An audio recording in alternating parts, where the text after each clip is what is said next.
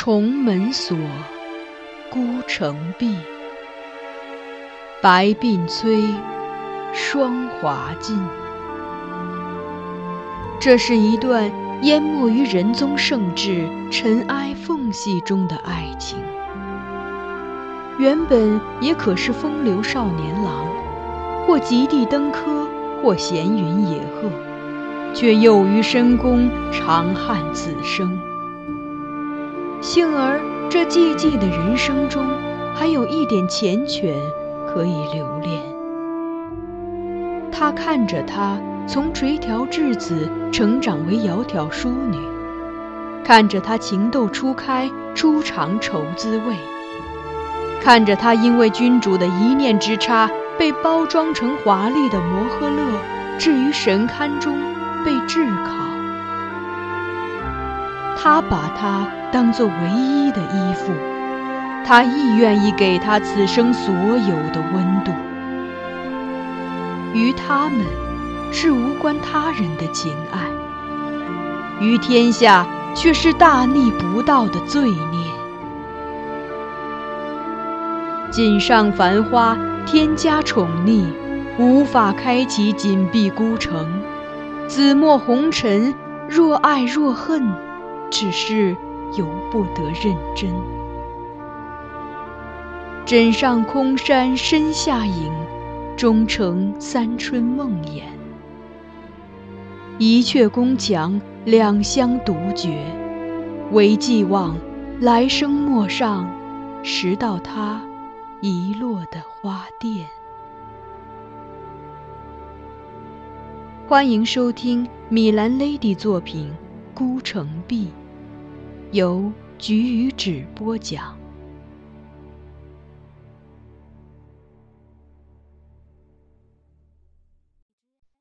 浮萍。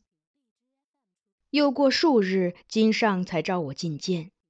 仅仅相隔一年，他竟像老了一轮。当我入内时，他正支肘于岸上，不住抚额，花白胡须稀疏的影子扫过面前厚厚一沓札子。在烛光映衬下，他脸上皱纹深重，有如刀工嵌刻的痕迹。听见我请安，他略略抬目扫了我一眼，然后直接说：“重阳那天，公主会进宫来，你们在皇后阁中见上一面吧。”他面无表情，声音也听不出什么情绪，但与其说淡漠，不如说是一种近乎心力交瘁的疲惫。我俯首再拜后，对他说：“臣谢官家恩典，但重阳那天，臣能与公主远远相望一眼已足矣，无需再在皇后阁中相见。这是我这几日深思之后的结果，一定也是金上不会想到的。这令他有些诧异。沉吟须臾，他问我。”你是怕与公主见面会太动感情，还是怕在皇后旁观之下会尴尬？我摆手，这样回答他：“臣怕看见公主的眼泪。”金上无语，最后挥了挥手：“你退去吧。”我拜谢，徐徐退出。迈步出门时，很清楚的听见了身后传来的一声叹息。邓都知送我离开福宁殿，快出院门时，我想起问他：“今后我做什么，官家明示了吗？”没有，邓都知说：“他现在哪有心思考虑这事？”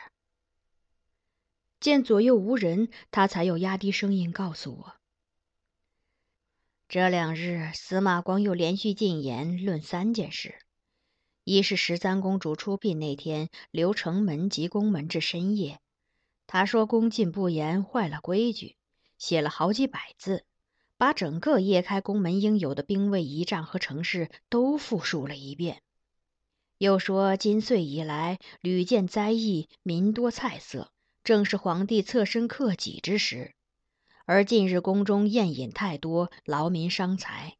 何况酒又是伤性败德之物，官家应息罢宴饮，安神养气，别多饮酒及食后味蜡毒之物。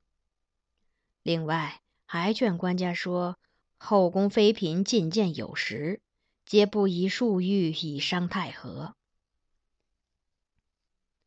我想起了秋荷，便又问邓都之：“官家近来频频召见十哥娘子吗？”邓都之叹道：“这两三年能称得上频频召见的，其实也只有董娘子和周娘子。官家的心病，所有人都知道，但偏偏三年中竟连续生了五个公主，群臣都在劝他选宗室为嗣。”这不，司马光论的第三世说的就是这个。的确，与储君之事相比，对我的安置简直是微乎其微的一个小问题了。金上根本无暇去想。虽然在过去的一年中，公主的悲伤必定也是加快她苍老速度的重要因素。此后，帝后还是没给我安排新职位。我想他们的意思大概是我什么都不用做，只要隐身于这宫中，不被言官发现就好。重阳那天也没有人告诉我该怎样见公主，似乎大家根本就忘记了这事。我也不知道公主是否已入宫，又会出现在何处。无所事事之下。我见后院勾当官在指挥小黄门划着扁舟入瑶金池，清除池中过多的浮萍，便自己请命去助他们完成这一工作。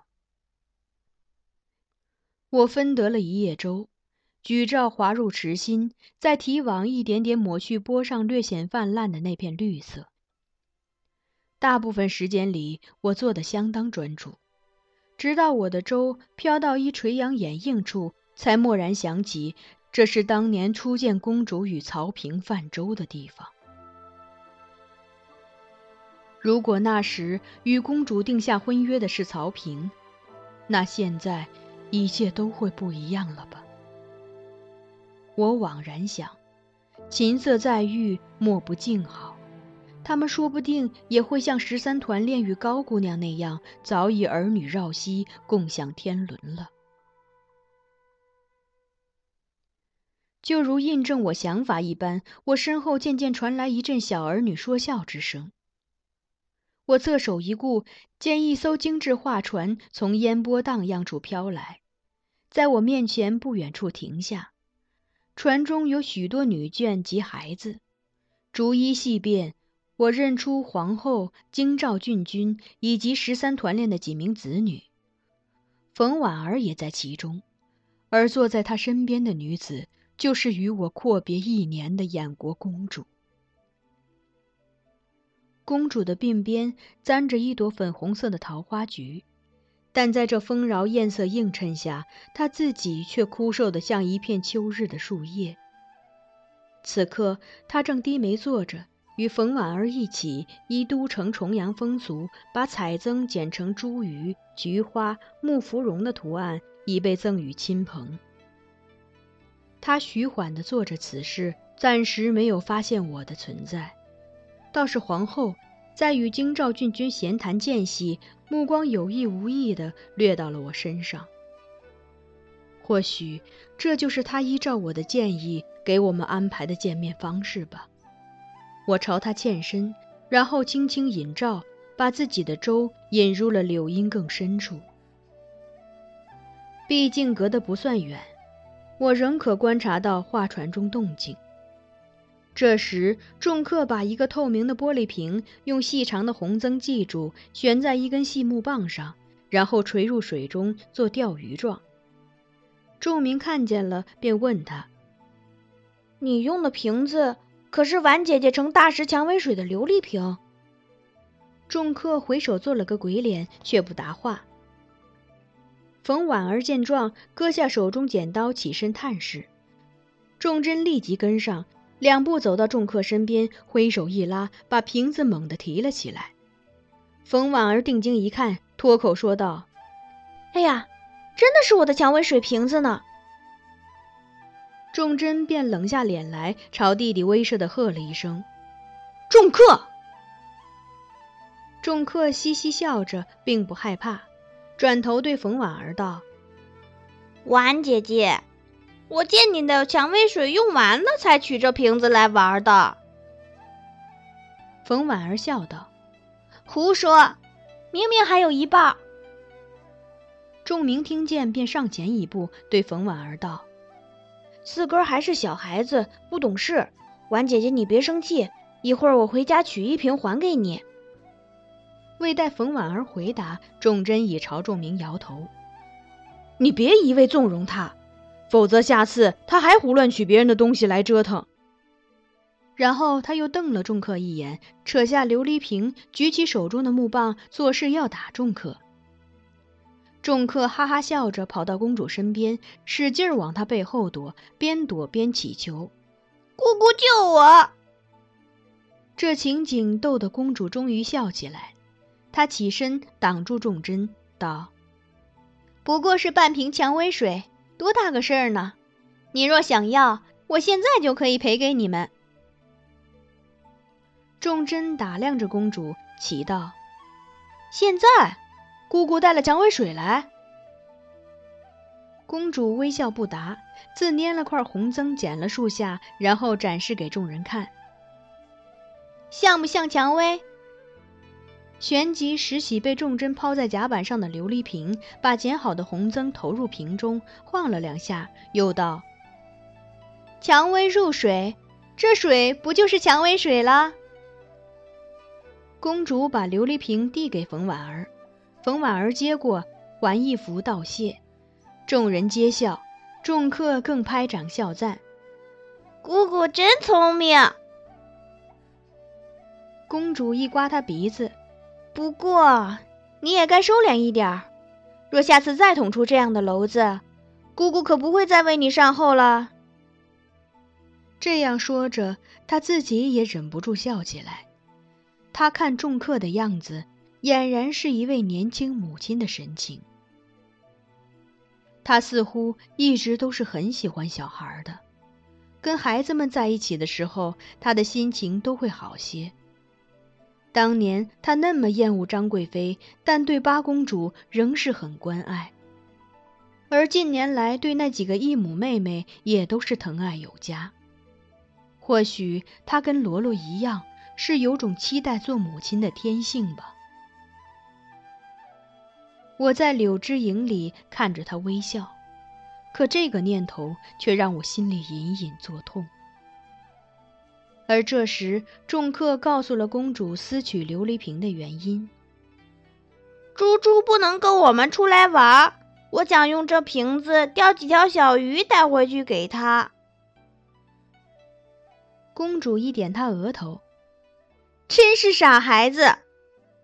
这瓶口这么小，又没鱼饵，你怎钓得起鱼？仲克一时也无语。东张西望一周，他忽然发现了我的舟，便指着我惊喜地唤道：“你过来，把你船上的小网都给我。”公主亦随之看过来，很快的，她的笑容凝结，目光直直地锁定在我半露于垂杨下的身影上，情不自禁地朝船舷边移了两步。在众客持续招呼声中，我缓缓滑动木棹，引舟靠近画船。除了不知内情的众客，画船上所有人亦都沉默了。一时，天地间只剩风声、水声、刺照声，和众客欢快的笑语声。那么一段短短的距离，我却花了很长的时间。我缓慢而艰难地接近他，看着梦中迎戏的熟悉面容，却不知是喜是悲。他双唇在轻颤，像是想笑又笑不出来。后来，他紧挨着船舷，弯下腰，向前伸出手，一双水光荡漾的眸子满含期待地凝视着我，似乎在准备接引我上船。终于，我离他只有一步之遥，只要一伸手就可以触及他微微颤抖着的指尖。而他唇角上扬，在这貌似短暂的等待中，一抹纯净的笑容如雪莲花开。伸手，伸手。我心底仿佛有人在念这样的咒语，但最后我做的却是举着一底划船的船舷，将我们之间的距离拉开，然后摇桨推开池中波澜，在他眼睁睁的注视下，逃离了这片有他存在的空间。